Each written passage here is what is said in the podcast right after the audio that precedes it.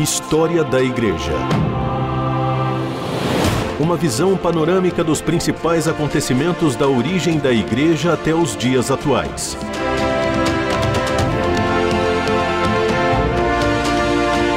A apresentação do pastor e historiador Marcelo Santos.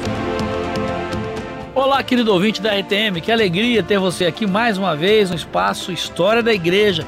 E para nós é muito importante ouvir a sua opinião, saber aí a sua crítica, como é que você está sentindo o programa, se você está gostando, enfim, participe com a gente, mande aí pelo WhatsApp, uh, pelo e-mail, enfim, pelos canais nossas redes sociais. Nós queremos ouvir realmente a sua opinião e saber o que, que você está achando da história da igreja, desses encontros que nós estamos tendo aqui semanalmente. E hoje eu quero uh, continuar a conversar com você sobre a reforma.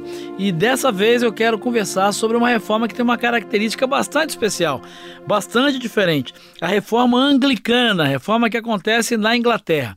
Por que especial e por que diferente?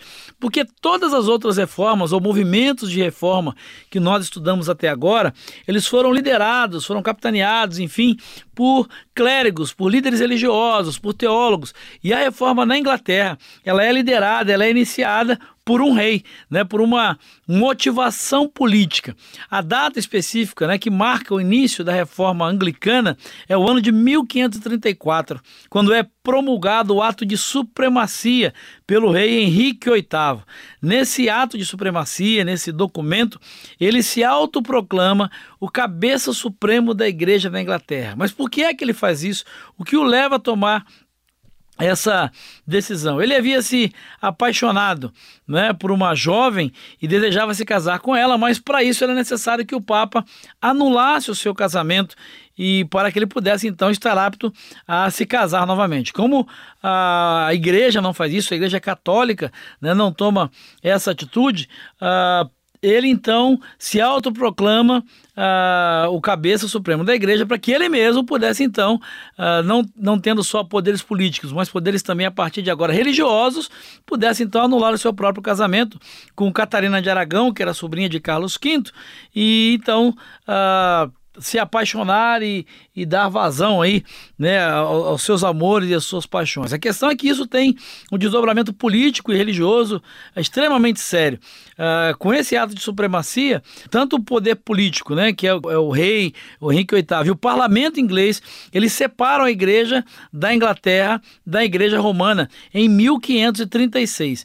Nesse ano, uh, Miles Coverdale ele vai publicar a Bíblia completa em inglês e todo esse processo então favorece né, o, o movimento da reforma na Inglaterra porque ela se torna acessível a todas as pessoas. Os livros de Lutero circulavam livremente em Oxford e Cambridge, que eram universidades e instituições inglesas. A princípio, Henrique VIII buscou favorecer a reforma, mas depois, uh, entre 1539 e 1547, ele começa a mover uma perseguição muito forte aos protestantes. Em 1539 foram aprovados pelo parlamento os chamados ou conhecidos seis artigos, que tornavam obrigatória a crença em doutrinas características da Igreja Católica Romana, a transubstanciação, a comunhão sob uma espécie, o celibato e a confissão auricular. Na teologia, a Igreja vai continuar fiel a Roma, e esse é o problema da reforma anglicana, porque como ela foi movida, foi motivada e liderada né, por um líder, por um agente político e não por um uh, teólogo, ela, ela se torna no início uh, bastante desfigurada e descaracterizada. História da Igreja. Informação, reflexão e a análise dos fatos para uma melhor compreensão do surgimento da Igreja. Ah, o que vai acontecer então como desdobramentos disso? Né? O rei Henrique VIII, que a gente sabe, é que ele morre doutrinariamente católico romano. Né? Na, na, teologia, apesar de ter separado, se separado politicamente de Roma, a igreja inglesa, ah, ela, ou anglicana, ela continua fiel a Roma na sua teologia. A reforma, então, ela teve início na Inglaterra pela autoridade do rei e do parlamento. Em 1547, Eduardo VI que era um garoto muito doente, ele se torna rei. A reforma protestante então avança rapidamente na Inglaterra, porque o Duque de Somerset, que era o regente do trono por conta da pouca idade do rei, ele simpatizava com a fé reformada. Naquele mesmo ano, então, o parlamento autorizou os leigos a tomarem o cálice da comunhão e repeliu os seis artigos. Em 1549, o parlamento legaliza o casamento dos clérigos e determina que os cultos não mais poderiam ser em latim, mas a partir daquela data precisavam e deveriam ser em inglês para que todos pudessem participar. Vale a pena destacar aí o papel de Thomas Cranmer, o grande líder da reforma na Inglaterra. Ele publicou o livro de oração comum, dando ao povo a sua primeira liturgia em inglês. Uma outra personagem que vale a pena destacar é Maria Tudor, ah, uma católica romana que se torna rainha em 1553. Ela foi assessorada pelo cardeal Reginald Paul e em 1554 restaura sua religião. Em 1555 intensifica a perseguição aos protestantes e nesse momento né, de, de intensa perseguição, 300 deles são martirizados, inclusive o arcebispo de Cantuária, Thomas Cranmer, e os bispos Latimer e Ridley, que são personagens bastante importantes da reforma na Inglaterra. Uh, o massacre foi tão grande que 800 protestantes fugiram para o continente, para cidades como Genebra, Frankfurt, onde absorveram princípios doutrinários dos outros reformadores. E é interessante a gente observar isso. Né? Na Inglaterra uh, vão acontecer uh, momentos, épocas, né? e o que vai depender uh, do crescimento ou não, avanço ou não da reforma, é quem está no poder. Né? Se o rei, se a rainha fossem simpáticos ao protestantismo, ok, o protestantismo crescia, a reforma avançava. Se o rei ou rainha que, que assumisse o trono fosse simpático ao catolicismo ou tivesse suas raízes católicas, então o protestantismo, a reforma era perseguida, ela se tornava inimiga do poder do império. E essas mudanças vão é, fazer com que é, haja perseguição, e nessas perseguições, muitos desses uh, reformados uh, tenham que fugir da Inglaterra, tenham contato com outros movimentos de reforma, e nos momentos de, de anistia, vamos dizer assim, de pacificação, eles voltavam para a Inglaterra e traziam muito desses contatos, essas doutrinas que haviam uh, conhecido na Holanda, por exemplo, em Genebra, enfim, para é, influenciar e isso vai ter um papel muito importante no surgimento das primeiras denominações cristãs. História da Igreja.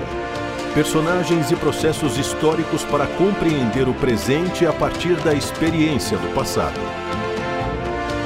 Bom, seguindo a, a sequência histórica aí dentro da reforma ah, anglicana, reforma que acontece na Inglaterra, vale a pena também destacar o papel de Elizabeth I, é, uma jovem rainha, e em 1558, quando tinha 25 anos, ela ascende ao trono e estabelece o chamado Acordo Elisabetano, que era insuficientemente reformado para satisfazer aqueles que logo seriam conhecidos como os puritanos. É nesse momento aí que a gente começa a ouvir falar e a ter a figura dos puritanos, que nós vamos conversar num programa mais à frente, mas é interessante porque como a reforma anglicana ela é uma reforma mais suave, ela é uma reforma que não é não acontece de uma maneira tão profunda, principalmente nas questões teológicas e eclesiológicas.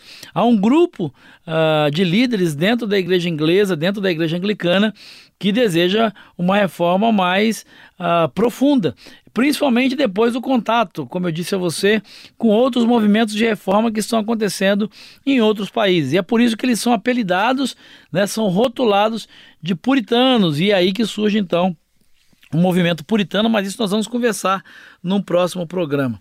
O que chama atenção, então, nesse acordo elisabetano é que, em seguida, esse, esse acordo, esse ato, ela vai promulgar um outro ato, o ato de uniformidade, em 1559, que autoriza o livro de oração comum e restaura, então, o ato de supremacia.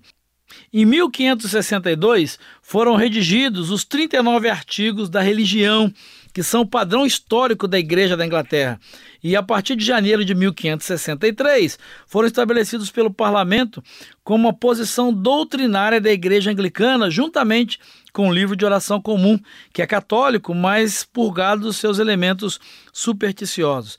É interessante observar né, que nas dois grandes centros de, de estudo, Oxford e Cambridge, né, esses artigos começam a, a ser estudados e a serem valorizados, e mais Oxford tinha uma uma postura mais radical, vamos dizer assim. Né? Em Oxford na, havia um teste de ortodoxia, como teste de ortodoxia, na verdade, os estudantes tinham que subscrever os artigos, assim como todos os ministros e professores em religião. Em Cambridge, a coisa era mais light, as leis não eram tão rígidas.